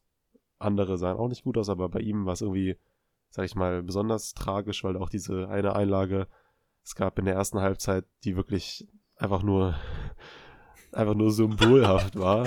ihr, wisst, ihr wisst, was ich meine. Wo ja, Conte sich tierisch so aufgeregt lachen. hat und wo ja alle sagen, Digga, du stellst ihn auf, was regst du dich auf? das war, das war äh, wirklich, das war so schlecht dass ja. ich gar nicht, mich gar nicht drüber aufregen konnte, sondern das wirklich laut losgelacht habe, als ich das gesehen habe. Ja. Er steht da frei, hat irgendwie vier Anspielstationen und schlägt eine Flanke ins Nirgendwo und der, äh, der Keeper pickt ihn runter. Ich denke mir so, selbst wenn die Flanke besser kommen würde, steht da immer noch niemand, der die, äh, der die abnehmen äh, könnte. Das war wirklich, das war Peak Emerson Royal. Und das Absurde ist, dass ich fand, dass er in der zwischenzeitlich in dem Spiel offensiv mehr beigetragen hat als sonst. Nicht viel, aber mehr. Er hat diese eine Flanke, äh, Flanke äh, geschlagen, diese äh, flache, wo er den Ball irgendwie äh, halt, wo er außen steht, dann den Ball kurz nach rechts legt und dann eine schöne flache Flanke in den Strafraum schlägt. Da stand zwar auch keiner, aber sie war zumindest gefährlich. Und es war, äh, war für mich so gefühlt die beste Aktion, die die ähm, Emerson Real offensiv bei den Spurs irgendwie beigetragen hat. Aber diese Flanke danach, wirklich, das war's, das war's. Ich weiß nicht, ob er sich dafür schämt. Falls nicht, er sollte sich dafür schämen. Er hat ja, also ich, er kam, er kam, sorry, ich wollte nur kurz sagen, zu zwei, drei Chancen kam er ja auch, ne? Ja, das, ist ja das Geilste. Conte hat ja heute gesagt, dass, dass er ja gegen Sporting hätte drei Tore schießen können. Ja, hat er nicht. Das fand ich wirklich so geil. naja. Hat er ja leider nicht. Äh, ja, also ich weiß nicht, ob das im Podcast so rübergekommen ist, aber ihr wisst, dass das ja meine, Pri also ihr kennt ja meine private Meinung auch und ich, ich reg mich ja eigentlich schon seit, seit Beginn der Saison eigentlich permanent über Emerson auf und ähm, bin eigentlich schon seit langem der Meinung, dass er eigentlich, dass, dass er nicht, eigentlich nicht starten darf. Das geht nicht in dem Kontosystem. Ähm, und ich glaube, das ist jetzt nochmal wirklich klar geworden. Und auch wenn ich kein Freund von jetzt irgendwie Scapegoating bin oder so, weil jetzt, ich hatte, es hat jetzt nach dem Spiel dann doch recht viel auf ihm entladen und das ist auch nicht richtig so, aber ähm, es, es muss eigentlich auch, es muss doch auch für Conte klar sein, dass das, also, hm. okay, offenbar sind die aktuellen Optionen nicht befriedigend für ihn. Das ist jetzt vor allem bei Spence wirklich schade, weil er ja fit ist. Da könnte man auch noch mal lange drüber sprechen, was da eigentlich los ist, aber hm. wir wissen es halt auch nicht so genau. Aber Emerson kann nicht weiter die, die Nummer 1 da auf der Right Wing Position sein. Das geht nicht mehr. Und das war eigentlich auch schon letzte Saison klar. Und ja, er hat sich dann auch. verbessert, aber ja, nicht, nicht wirklich, sag ich mal, signifikant. Hm ich glaube, ein Doherty in, äh, in Topform oder halt einfach wieder auf dem Fitnessniveau von vor seiner Verletzung würde die Spurs schon enorm nach vorne bringen. Weil er halt einfach, er ist defensiv ordentlich und zumindest in der äh, Fünferkette und er bringt halt dann auch noch eine gewisse Kreativität mit. Gute Läufe, smarte Bälle, vielleicht auch mal eine gute Flanke und ich, und dann vielleicht auch eben eine gewisse Torgefahr, weil das ist ja, wird ja von den, den Conte Wingbacks auch gefordert, dass sie dann auch mal einen äh, Lauf in die Box machen. Das kann Emerson halt gar nicht. Und Doherty ist da relativ gut drin, wenn man sich nochmal daran erinnert, wie viele Tore der für die Wolves damals gemacht hat. Der kann schon was vorm Tor. Und ich glaube, dass einfach die Right Wingback Position die Personalie beziehungsweise die Position ist, auf der es am meisten hapert. Wir haben mehrmals darüber gesprochen, dass Emerson ähm, offensiv einfach nicht brauchbar ist, aber defensiv zumindest eine ordentliche Figur abgegeben hat. Meistens zumindest. Und da könntest du eben am einfachsten upgraden im Kader, wenn Mhm. Doherty einfach wieder fit wäre. Mhm. Ob er das ist, keine Ahnung. Ich, ich bin da. Ich habe wirklich auch zwischenzeitlich habe ich äh, irgendwie die Ang- Angst gehabt, dass die Verletzung ihn komplett kaputt gemacht hat. Ja, hieß es ja auch von mancher Seite. Ja. Und das ist ja durchaus Und- möglich. Also ich meine, kann immer passieren, ne? Kommt gar nicht mal aufs Alter an, aber je älter man ist, hat das natürlich schon auch eine Auswirkung, klar. Jetzt auch mal ähm, kompletter ähm, Spielerwechsel quasi. Aber Leroy Sané war ja auch sein, nach seinem Kreuzbandriss, ist ja quasi auch nie wieder der Spieler ge äh, geworden, ähm, die, den er, der er vorher war bei, bei City. So was kann einen, wenn es eine schwerwiegendere Verletzung ist, enorm nach hinten werfen. Und äh, gewisse Spieler, ja, recovern davon halt nie wieder. Und die Angst hatte ich bei Doherty jetzt auch. Ob die gerechtfertigt war, keine Ahnung, aber es wird schon einen Grund geben, warum er davor quasi unangefochtener Stammspieler war, ab einem gewissen Punkt, Hm. und jetzt halt gar nicht spielt. Wollen wir nochmal auf mögliche, gerade von Fanseite vorgetragene Lösungsvorschläge für das ganze Problem, also gerade Formationslösungsvorschläge eingehen? Ähm, was man ja Gerne. gegen Marseille gesehen hat, war Kulusewski in ungewohnter Rolle. Und vielleicht können wir auch nochmal ja, über das Mittelfeld sprechen. Ja, also ich meine, die, die drei Optionen für die ähm, Right Wing Position, abgesehen von Emerson, sind ja eben Spence, Doherty und dann theoretisch eben Kulusewski. Und ähm, ich weiß nicht, wie es euch geht. Natürlich, meine präfer präferierte Wahl wäre eben ein Doherty in Topform. Einfach, weil ich auch glaube, dass, äh, dass er, selbst wenn Spence die irgendwie taktische, äh, taktisch auf dem Niveau wäre, was äh, gefordert wird, immer noch der Stand jetzt irgendwie smartere Spieler wäre. Ähm, Spence würde ich einfach gerne mal sehen. Ja. Für mehr als 10 Minuten. Ah, mehr als eine Und- Minute. Ja, Ja. ich weiß nicht, wann wurde der denn gegen, Das gegen war Forest eingewechselt? Wisst ihr gegen das noch? Forest, genau. Das Ja, war ja, aber ganz, wann? Also war nur noch fünf Minuten zu spielen oder so. ich das sag's war euch sofort. zu vernachlässigen. Das war, oder war ja ordentlich, also das war in der 90. Minute. Okay. ähm, Ja. ja. und eben die, die dritte Option wär, wäre Kulusewski und Antonio Conte hat in der vergangenen Saison mehrmals gesagt, dass das auch eine Option wäre.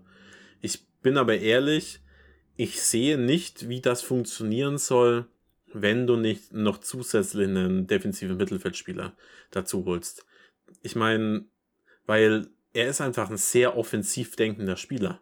Er er macht das defensiv nicht komplett schlecht, wenn er eben gefordert ist, aber halt bei weitem nicht gut genug, um ja irgendwie auf Top-Level da als Right Wingback performen zu können. Allerdings auf der anderen Seite Trent Alexander Arnold wird bei Liverpool auch noch aufgestellt und er kann auch nicht verteidigen. Das haben jetzt alle mitbekommen. Endlich ist die Debatte vorbei. Es ist wirklich, es gibt, es gibt wenig Spieler, die offensiv so gut sind, aber defensiv so schlecht wie, wie Trent. Also ich bin von diesem, ja, bevor ich jetzt vorgreife und auf die Systemfrage eingehe, jetzt nur mal Kulusewski als Right Wingback, finde ich spannend. Ähm, ich habe aber auch meine Zweifel, zum einen was seine defensiven, defensiven Kapazitäten angeht und zum anderen halt auch die Frage, ob das nicht vielleicht so ein bisschen auch Kulusewski, Kulusewskis eigentliches Offensivpotenzial vielleicht verschenkt, wenn man ihn so ein bisschen auf die Außenbahn limitiert. Hm. Ich weiß nicht. Äh, Also es Könnte ist, ich mir auch vorstellen. Es ist sicherlich, es ist eine spannende, ein spannendes Gedankenexperiment, was man durchaus mal ausprobieren könnte, aber glaube ich nicht meine, meine präferierte Lösung jetzt. Was wäre die denn? Ganz im Gegenteil.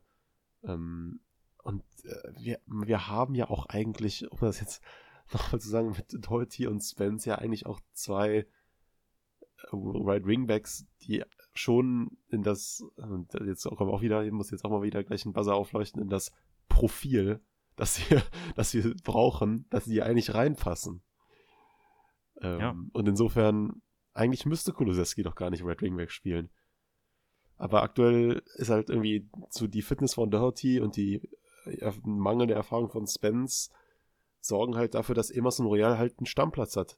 Der hat seit Newcastle das, ist, das war im April diesen Jahres, das ist bald ein halbes Jahr her, hat der jedes Pflichtspiel in der Startelf gestanden. Jedes Pflichtspiel. Er ist ganz schön Das fit, muss das kann mal man schon sagen. Ey. vorstellen. Das ist, das ist Der, der, fitteste Hammer. Spieler wahrscheinlich. Seit Newcastle, das war damals ja ein 5 zu 1, glaube ich. Ich Ja. erinnere mich noch relativ gut an das Spiel. Genau, 5-1. Seitdem hat er jedes Spiel gespielt. In der Startelf. Und die Leute fragen sich, warum ich so einen äh, hohen Puls habe. Also, ich meine, Emerson ist ja, der ist ja nur Frostfaktor. Und, also zumindest offensiv. Und, ey, keine Ahnung. Ich weiß nicht, ich würde auch gerne mal, das, ich kann mir nicht vorstellen, dass das passiert, aber auch mal ein 3-5-2 einfach wünschen. Ich dachte, weil das ist könnte- Viererkette. Ja, hell no. ähm, Ja, weil dann könntest du, dann könntest du vielleicht auch Spence mal reinwerfen, selbst wenn der eben der defensiv noch nicht auf dem Niveau ist, mit einem Bisuma als Ausgleich, der allerdings von Conte als noch nicht ready bezeichnet wurde. Taktisch. Ja, auf taktischer Natur. Dann, dann könntest du das vielleicht auch mal machen. Weil äh, dann sind in einem 3-5-2 sind die Wingbacks ja noch mal mehr offensiv gefordert, dafür dann aber weniger in der, äh, in der Verteidigung. Und das fände ich halt sehr, sehr interessant. Dann irgendwie mit Bisuma, Bentancur, Heubier oder Skip oder was auch immer zu spielen und dann mit Perisic ähm, und Spence eben als, als Wingbacks. Ich kann mir aber nicht vorstellen, dass das passiert, weil es deutet einfach nichts mehr darauf hin. Hm. Weil wenn, wenn wir eben mit, mit, äh, mit drei Mittelfeldspielern hätten spielen wollen, dann wäre vielleicht auch Eriksen eine Option Ja, gewesen. Und oder den haben wir ja ganz offensichtlich nicht geholt. Oder Madison halt, ne? Genau. Ja.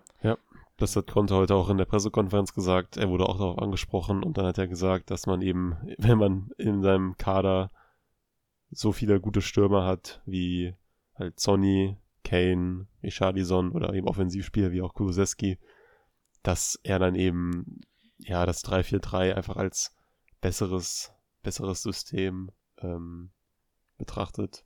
Und das ist eben, er hat, also so wie das, so wie er das formuliert hat, war es halt wirklich, ähm, ja, er hat geschrieben, I think, äh, gesagt, I think we tried to sign a player with the characteristics to play in a midfield too. Und das ist ja schon, das, das äh, klar, ja. dass die Strategie auch irgendwie war, dass man, oder die Idee im Sommer, man will 3-4-3 spielen. Ja. Wie, also wie, genau wie ihr das gerade gesagt habt. Also das hat, das hat Conte eben auch heute bestätigt. Ja. Mal eine Frage, auf die wir uns über, ähm, gar nicht vorbereitet haben. Aber jetzt gar nicht auf die Spieler bezogen, die wir aktuell im Kader haben. Aber was glaubt ihr denn, was für Spieler quasi die perfekten, das perfekte Profil hätten, um in so eine, ähm, einem Double Pivot für uns zu spielen? Weil ich überlege mir das die ganze Zeit, was wäre denn die beste Kombination und was für einen Spieler könnte man im kommenden Sommer oder so verpflichten, dass das auch nochmal auf ein komplett neues Niveau gehoben wird. Und ich finde es irgendwie schwierig. Da ist ja erstmal die Frage, wen wird man los auch, ne? Ja, ich, ich meine, das mein, mein, wegen meine ich sehr theoretisch. Ich denke mir so, jemand wie ein Joshua Kimmich als ja, Kimmich hätte ich auch als erstes gesagt. Der, Kimmich der und Sabitzer würde, sieht doch gerade wie ein ziemlich gutes Pivot aus, finde ich. Kaufen wir beide, oder? Sabitzer war ähm, ist doch auch seit vielleicht 20 jetzt- Jahren bei uns schon im Gespräch gewesen. Oder? Überlegt, vielleicht Fabian, aber Ist halt schon Ja. recht offensiv wieder, ne? Da musste. ja, der ist ich- schon, das ist schon offensiv, ja, aber finde ich, fände ich auf jeden Fall spannend. Ja, Aber Kimmich war wirklich überragend, aber gut, das ist natürlich alles nur Wunschdenken. den kriegt man Naja, das war jetzt auch wirklich eine sehr theoretische Frage, einfach mal auf taktischen, äh, taktischer Ebene, was so, was die Spieler halt irgendwie mitbringen äh, müssten. Und weil ich liebe Heubier, aber ich finde es auch irgendwie so schwierig, ihn mit einem anderen Spieler zu paaren. Bentancur ist wahrscheinlich die beste Option, Hm. Aber, Holberg hat ja nicht ich- funktioniert so richtig, das wissen, erinnern wir uns ja noch. Aber ich halte halt Heubier ähm, unter anderem halt für den besten Mittelfeldspieler, den wir haben. Weißt du, es ist so, Ja, schwierig. Ich hatte ihn für den besten, aber er ist gleichzeitig auch die schwierigste Komp äh, äh, Komponente irgendwie mit, mit einzubauen. Und ich, ich kann es dir nicht sagen, deswegen hätte ich auch eben gerne mal ein Dreier Mittelfeld gesehen, weil so jemand Mhm. wie Bisuma, Bisuma, Heubier und äh, Skip würde beispielsweise, äh, oder ähm, Bisuma, Bentancur, Skip, könnte ich mir sehr gut vorstellen. Wäre natürlich relativ defensiv, aber die sind von Spielertypen schon irgendwie anders. Fall. Hm. Ich weiß es nicht. Ich bin irgendwie überfragt. Ich hätte, äh, ich hätte aber auch sowas gesagt wie, wenn man jetzt einen, jemanden mit dem Profil von Kimmich oder Fabian hätte und dann noch einen, ähm, einen wirklich defensiv denkenden Spieler nebendran, Hm. dann könnte das schon sehr gut funktionieren. Bruno, äh, Aber, meint ihr, ja. Newcastle verkauft uns Bruno Giamarisch? Bestimmt. Ja, das wäre schön. Warum haben wir den im Winter Dann holen wir nicht uns geholt? den. Ja, das ist wirklich, also da fasst mir bis heute an den Kopf. Dann holen wir den und vom Brighton holen wir Moises, Moises, Moises, Moises Caicedo. Auch ein Ah. geiler Baller und dann haben wir einen super ja, der ist, der, der ist richtig, der ist richtig äh, Ja. spannend. An, an ähm, wo wir gerade über ihn sprechen, an Heubier, da scheidet sich, scheiden sich auch echt die Geister. Ich glaube, es gibt kein, man kann ihn entweder lieben oder hassen, es gibt kein Mittelding.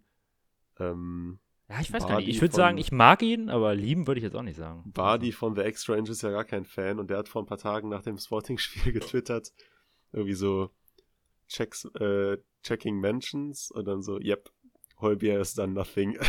Weil quasi immer, wenn Heubier eine super Partie macht, dass dann ihm, ihn, ihn dann immer alle bei Twitter taggen quasi, Ja.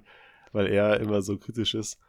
Und man muss, ich meine, also so gut Heubier ja auch war in letzter Zeit, muss man auch mal das, glaube ich, klar sagen, der hatte gegen Sporting schon einen ziemlichen Stinker, fand ich. Vor allem am Anfang in der ersten Halbzeit ha- waren sehr viele wirklich ungewöhnliche Ballverluste. Mhm. Das, das kennt man, also das zeigt auch wieder, wie gut er eigentlich ist.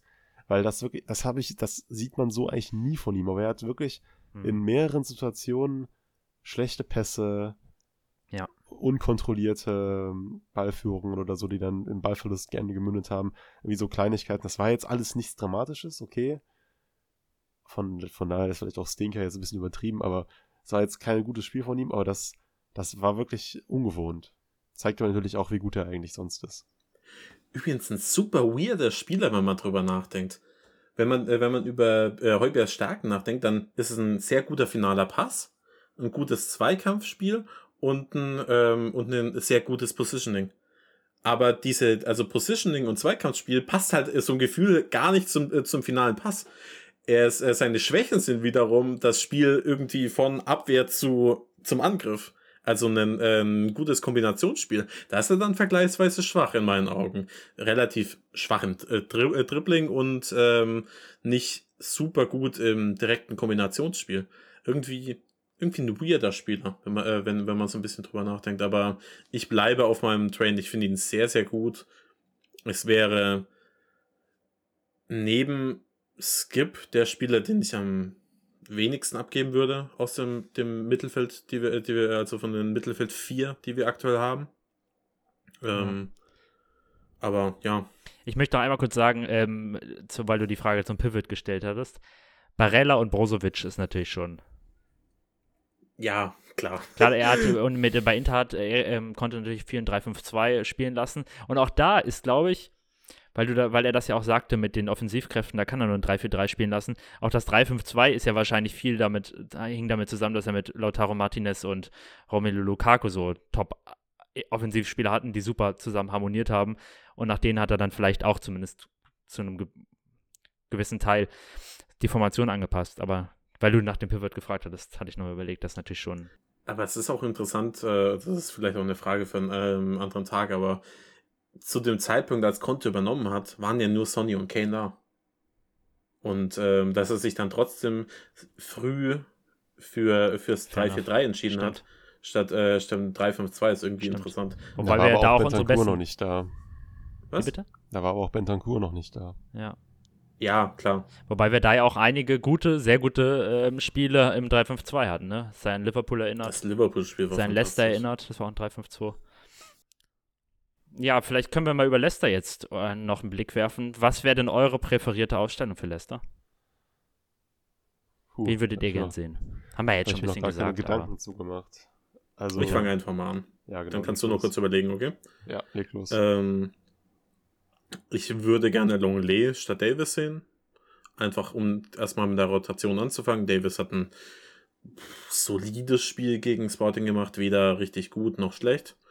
Aber Longley ist halt offensiv nochmal besser und ich glaube, damit kannst du ähm, Leicester richtig, richtig wehtun, weil die defensiv eine absolute Katastrophe sind. Und dann würde ich wahrscheinlich sogar Sessignon ähm, aufstellen statt Perisic, einfach weil er eben bei Perisic müde äh, wirkte und ähm, ja, einfach Sessin ja eben durch das Tempo auch nochmal äh, Räume reißen könnte. Und sonst, ich würde natürlich gerne einen anderen Spieler als Emerson sehen. Ich kann es mir aber nicht vorstellen. Und das ist so, das, das tut am meisten weh. Denn die, wenn, wenn man die Aussagen zu Doherty sieht, dann wird er ja vor der Länderspielpause wahrscheinlich nicht starten. Spence wird auch nicht starten und dann bleibt ja nur Kulusewski als Alternative und ich wiederhole, den kann ich halt nur dann sehen, wenn wir gleichzeitig mit einem ähm, mit einem dritten äh, Mittelfeldspieler spielen. Und zu Bisuma hat ähm, Conte auch gesagt, dass er nicht ready ist. Deswegen gehe ich wirklich zu großer Wahrscheinlichkeit davon aus, dass Emerson auch gegen, gegen Leicester startet. Auch wenn es weh tut. Und ja, offensiv, ich glaube, Sonny braucht die Pause. Der wird dann, äh, das soll dann irgendwie in der 60., 70. Minute eingewechselt werden. Da würde ich dann mit Richarlison, Kane und Kulusewski gehen. Jo. Das kann ich zu 100% so unterschreiben. Ja. Ähm, ja, wäre natürlich irgendwie ganz interessant, wenn Konto sich vielleicht doch jetzt spontan dazu entscheidet, mal Doherty drauf zu schmeißen. Hm. So, er ist, er trainiert ja mit, er ist immer auf der Bank. Hm. So, er, er muss ja, sag ich mal, zumindest eine gewisse, also er muss auf jeden Fall ja in der Lage sein, auf dem hm. Platz zu stehen. So. Zumindest für 45 dann, Minuten. Genau, und dann kann, könnte man ihn ja mal, mal aufs Feld schicken und dann auch eben unter dem Vor, unter dem, sag ich mal, Vorbehalt, dass er schaut, und wenn es nicht geht, dann, dann sagt er, ich konnte ihm sofort Bescheid und wird ausgewechselt. Das ist ja alles okay, so. Weil irgendwie, ich kann, man kann ihn ja nicht eh auf der Bank sitzen haben, wenn er, wenn er irgendwie noch totale Schmerzen hätte. Das, dann würde er auch nicht auf der Bank sein. Insofern ja. verstehe ich das nicht so ganz. Ähm, aber ich, ja, ich befürchte auch fast, dass Emerson spielen wird. Aber mhm. ich gehe da voll mit, mit Felix. Vielleicht hat Konter das auch noch nicht gehört, dass man fünfmal wechseln darf. Kann ja auch sein. hat ihm das doch keiner mitgeteilt. Können schreib, ja mal mal, schreib doch mal seinem Bruder auf Instagram. Ja, einmal hat er mir ja schon geantwortet. Dann würde er mich blocken, wenn ich ihm das schreibe. ja. Übrigens habe ich dem Bruder geschrieben, wir sollen Bruno Ge äh, dass wir Bruno Geamarisch kaufen sollen. Und er hat es geliked. Im Januar war das. Toll.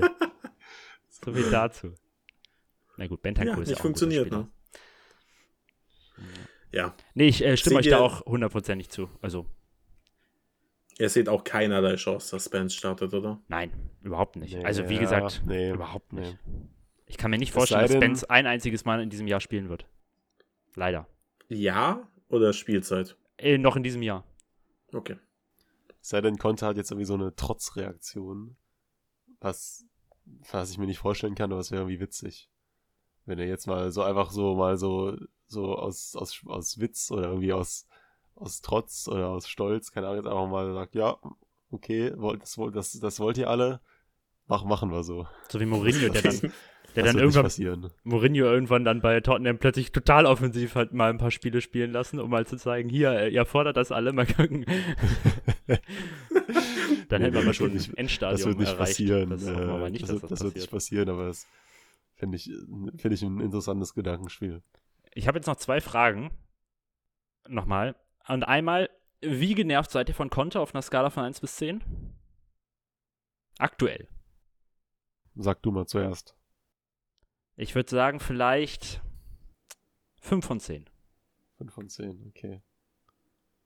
Ich gehe mit. 5 von 10 finde ich gut. Ja, ja, so ein schöner, schöner Mittelweg. Hm. Ziemlich unverfänglich. Ah, ich weiß, ich, nee, ich würde fast noch darunter gehen und sagen drei von zehn, Echt? vier von zehn. Also ich, ich bin eigentlich gar, ich bin jetzt nicht genervt. Ich kann manche Entscheidungen der letzten Wochen nicht zu 100% nachvollziehen, aber dann auch irgendwie, wenn ich es aus einer anderen Perspektive betrachte, dann auch wieder schon. Aber jetzt also so ein bisschen genervt halt über die so die Wechselpolitik jetzt gegen Sporting, und vorher das ja mit, auch, ne? Das mit, genau, das vorher, das mit Sonny kann ich sogar eigentlich noch ein Stück weit nachvollziehen, weil er ja auch gegen Fulham wieder wie viel, vielversprechend aussah ja. und dann, keine Ahnung, so, aber jetzt ist halt irgendwie, jetzt ist, also jetzt ist wirklich der Punkt gekommen, wo es einfach nicht mehr geht. Hm. Aber vorher, ja, kann man das schon so machen. Von daher, ich bin jetzt gar nicht so genervt und ähm, es ist aber auch, also ich bin nicht genervt, aber, und das ist, glaube ich, auch eine wichtige Erkenntnis, ähm, konnte ist ja auch nicht unfehlbar. Nee, absolut. Und ähm, das, die, die letzte Saison wurde auf einem sehr, sehr hohen, auf, also, also einem sehr hohen Peak beendet, auf einem Mhm. wirklichen High, dass man eben die Qualifikation für die Champions League noch erreicht hat, nachdem man ja dann auch nochmal einen wirklichen Schlussspurt hingelegt hat. Äh, und wenn man jetzt vielleicht mal die Niederlage gegen Brighton ausklammert, ja eigentlich quasi seit dem Manchester United-Spiel schon wirklich überzeugende Performances abgeliefert hat. Dann natürlich gekrönt von dem Northland Derby und so weiter. Und da, da in dieser Phase war das dann ja schon, hat sich, konnte dann ja schon so ein Nimbus ähm, Hm. erarbeitet, so dieser, das, äh, das, und das war auch den ganzen Sommer über das Narrativ, dass äh, man unbedingt alles tun muss, um ihn zufriedenzustellen. Und das Ja. ist, das stimmt ja auch. Das war ja auch wirklich, das war ja wichtig und richtig.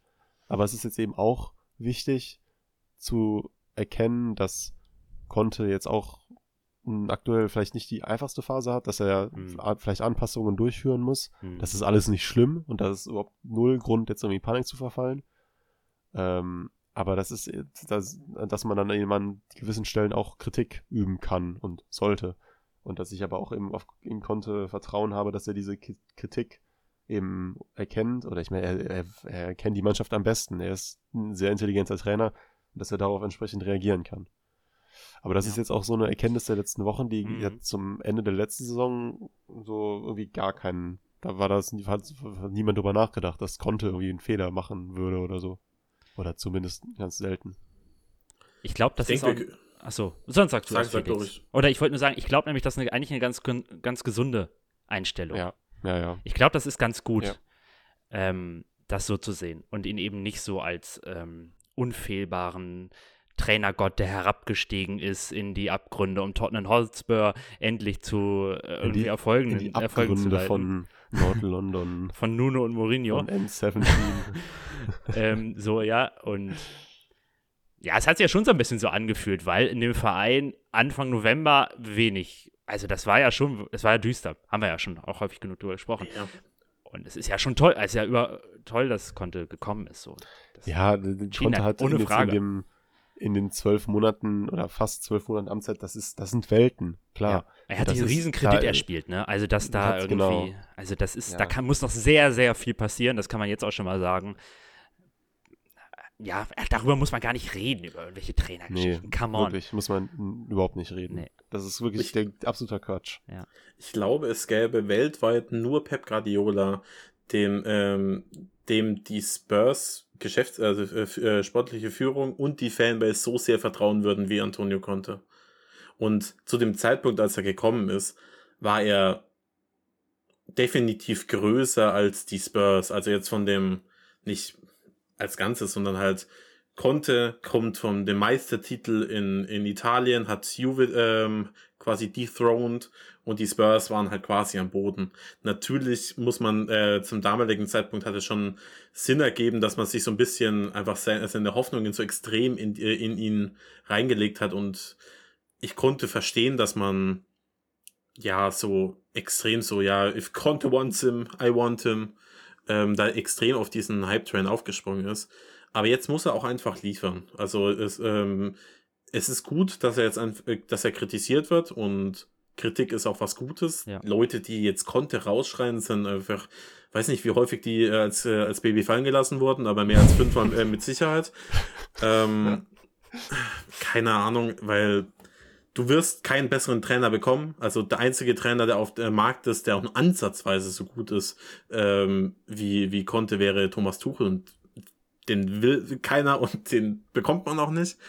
Und ja, also das ist, das wäre wär natürlich komplett bescheuert, aber jetzt muss man auch einfach sehen, Antonio Conte hat viele Spieler bekommen, die er haben wollte. Ja. Nehmen wir mal Spence raus aus, warum auch immer, aber nehmen wir, äh, behaupten wir mal, alle anderen wollte er. Und er hat, eine, hat ein gutes Team, auch wieder gelesen, dass die Spieler nicht gut äh, genug wären. Das ist ein mehr als solides äh, Ja. ähm, Team mit, mit absoluten Weltklasse-Spielern. Ja. Und er muss besser, also die Mannschaft muss besser performen. Jetzt nicht vom Punkteschnitt, sondern einfach von der Art und Weise, wie wir diese Spiele ähm, spielen, als sie es bisher getan haben. Denn bisher waren von den acht Spl Pflichtspielen nur zwei gut gegen Fulham und Southampton. Ja. Und in jedem anderen gab es irgendwas zu meckern. Vielleicht war die erste Hälfte schlecht, vielleicht war auch alles schlecht, aber. Also ordentlich was zu meckern auch, kann man sagen. Ne? Was zu Ja. meckern findet man ja immer, aber wirklich, dass man sagen konnte, naja, also das Team müsste sich gegen die Wolves jetzt nicht so anstellen. Genau, und ich bin der Meinung, jetzt ich glaube, ich kann auch für uns alle sprechen, wenn wir, wenn ich sage, wir sind enttäuscht, wie die Spurs in dieser Saison bisher aufgetreten sind. Weil Ja. man nach dem, nach dem Ende der vergangenen Saison und dem Transfersommer erwartet hat, dass sie besser, besser reinstarten. Gleichzeitig glaube ich aber weiterhin, dass Conte der perfekte Trainer ist, um da irgendwie, um die Mannschaft wieder in andere Bahnen zu lenken. Und man muss sich nur mal vorstellen, dass plötzlich Harry Kane und Sonny explodieren. Dann stellen wir diese Fragen alle nicht Ja. mehr. Dann gewinnen wir ganz viele Spiele einfach so. Mhm. Und ähm, ja, Ja, und das bringt mich auch fantastisch zu meiner zweiten Frage und vielleicht können wir das auch so ein bisschen als Abschluss der Folge nehmen, äh, die da lautet, jetzt aktuell, wie besorgt seid ihr? Auf einer Skala von 1 bis 10 wieder? Ich habe irgendwie so ein, vielleicht, ja, ich will, ich weiß gar nicht, ob das ungesund ist oder gut. Ich habe irgendwie so einen Grundoptimismus, dass man, der auch noch so ein bisschen, also der einfach darauf beruht, dass ich mit, eigentlich mit dem Transferfenster ganz zufrieden war, dass ich in dem Kader aktuell zufrieden bin, dass ich, dass, dass wir gute, dass wir gute Spieler, also wir hatten ja schon letzte Saison einen guten Kader, und dass ich eigentlich, dass eigentlich alles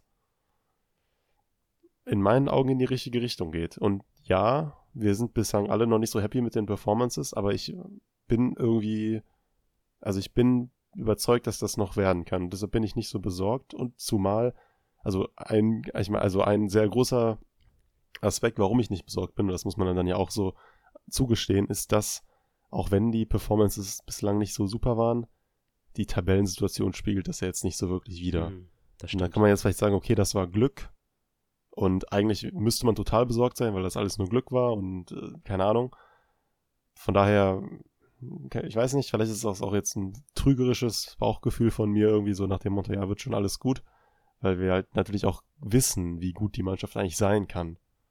Und ich habe halt so, so äh, aktuell noch die Grundüberzeugung, dass wir das noch sehen werden, dass es eigentlich nur eine Frage der Zeit ist. So, da Ja. wenn diese, diese, dieser Positivismus, äh, die- diese positive Grundeinstellung, die wurde bisher jetzt noch nicht zerrüttet bei mir. Was meinst du, Ich Felix? Ja. nicht, ob, ob das bei euch anders ist. Ich habe ja gesagt, ich bin so eine 5 von 10 genervt.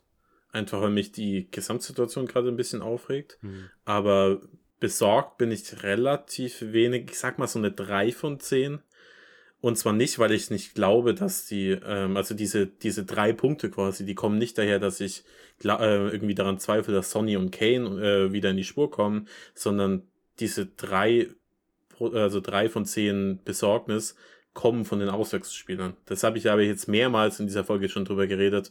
Ich finde es einfach merkwürdig, wie wenig Spieler anscheinend auf dem taktischen und fit, äh, taktischen Niveau und auf dem Fitnessniveau sind, Mhm. was Conte von ihnen erwartet. Und ich könnte mir halt vorstellen, dass nach der Länderspielpause, wenn dann wieder alle drei Tage ein Spiel ist, dass das dann halt irgendwie in sich zusammenklappt, wenn, wenn die Spieler bis dahin nicht auf dem Niveau sind, was Conte eben von ihnen, äh, ihnen haben möchte. Und das ist das Einzige, was ich glaube, könnte die Saison quasi kaputt machen. Mhm. Die Startelf wird sich irgendwann finden und, äh, und wieder gut performen. Davon, davon bin ich fest überzeugt. Ja. Ja, ja. Ich würde sagen, vielleicht so eine 2, 2 von 10, 3 von 10.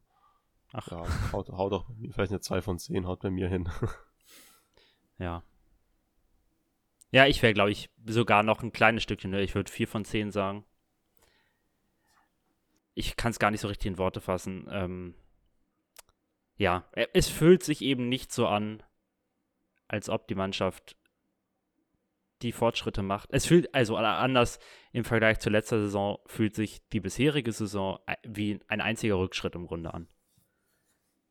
Trotz der Ergebnisse. Es kann das einfach, also ich meine, Ergebnisse sind schön und gut und Conte mag das ja auch anders sehen. Ne? Conte hat mit Sicherheit einen ganz anderen Blick auf Fußball, als ich das habe.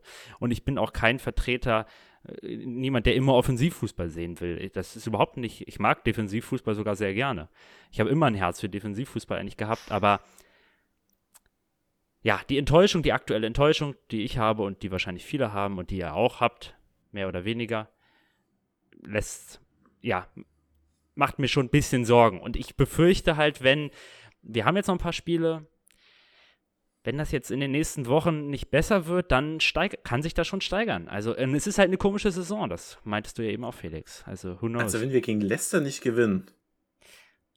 oh Gott, hör mir auf. Wenn ich da im Stadion stehe und wir verlieren da, ey, dann ist aber der Urlaub gelaufen, dann tötet mich meine Freundin. also Enttäuschung ja, Sorgen noch nicht, sagen wir es mal so. Sorgen nein, bis noch nicht. Ähm, es, ja, ich, ich bin, ich, für mich ist der Punkt noch nicht erreicht, dass ich mir jetzt wirklich Sorgen mache und ich glaube auch, auch wenn wir jetzt gegen Leicester verlieren, das sieht jetzt wirklich richtig dämlich aus, aber dann wäre ich jetzt wahrscheinlich auch, würde ich jetzt auch noch keine Panik schieben. Ähm, auch wenn das, ja, das wäre schon echt, das wäre schon echt ziemlich mies, so wie Leicester aktuell aussieht. Ähm, aber klar, so, das, das, man muss, man muss jetzt auch nichts schönreden, so. Ähm, es sind aktuell es läuft aktuell vieles noch nicht so, wie es laufen sollte. Trotz allem steht man ganz gut da, darüber mhm. kann man froh sein. Ja. Und man hat eine sehr, sehr, also, also es wurden jetzt noch nicht so viele Spiele gespielt, okay, aber man steht jetzt, stand jetzt in der Liga ja super da. Man quasi ja, man ist ja quasi auf einen Punkt an der Tabellenführung. Okay, klar, es sind erst sechs Spiele gespielt oder so, oder sieben, ich weiß nicht. Ähm, aber wir, wir sind ja quasi noch äh, eigentlich super dabei. Okay, jetzt in der Champions League hat man eine Niederlage hinnehmen müssen, aber das, das Erreichen der K.O.-Phase ist, denke ich, weiterhin noch, also ist natürlich jetzt noch nicht äh, gefährdet. Insofern, ähm, ja, es ist natürlich auch gefährlich, immer das immer nur über die Ergebnisse zu definieren und nicht, nicht den Fußball dahinter zu sehen, aber es ist halt schwierig aktuell jetzt so Schwarzmalerei zu betreiben, finde ich. Ja. Da stimme ich komplett zu. Tja. Und keine Ahnung, vielleicht, vielleicht hat, ähm, hat auch jemand Peter Porro und Marcus Edwards gekidnappt und mit nach, äh, nach London gebracht. Vielleicht dann haben wir, haben wir gegen, äh, gegen Leicester wieder neue Optionen. Was no. nützt uns Marcus Edwards, wenn Conte sagt, er ist taktisch noch nicht auf dem Niveau? Wer? Mar äh, Marcus Edwards? Ja, ich glaube, das wäre so ein Spieler, der das ist kein Conte-Spieler, glaube ich. Da, da sind ja nee, diese, überhaupt nicht. diese Gerüchte kursiert oder diese ganzen Meldungen mit dieser Buyback oder nee, nee, nein, mit der Release Clause und der Sell-on Clause von Tottenham, dass man ihn dann ja quasi für wenig also Geld das, zurückkaufen das, könnte. Das, das, die, die Ausstiegsklausel ist irgendwie bei ein paar 50 Millionen. Genau, die Ausstiegsklausel bei 50 Millionen und dann noch eine Sell-on-Clause, äh, die die Spurs Von noch fünf, haben. Aber woher soll die denn kommen? Ach, Weil wir, äh, die Spurs haben doch nicht an, äh, an Sporting verkauft. Ja, nee, die haben ja an, an ähm, einen anderen portugiesischen Verein verkauft. Ich habe den Namen gerade vergessen. Und, ich, und was da irgendwie so... Erst nächstes, ich glaube, letztes Jahr an Sporting verkauft. Ja, ja. Ähm, ich glaube im Winter oder so. Ich glaube im Winter äh, ist, er, ist er zu Sporting gewechselt. Aber ich habe keine Ahnung, wie das funktioniert, aber man stelle sich vor, man würde über, über Ed, äh, Marcus Edwards nochmal irgendwie 25 Millionen generieren.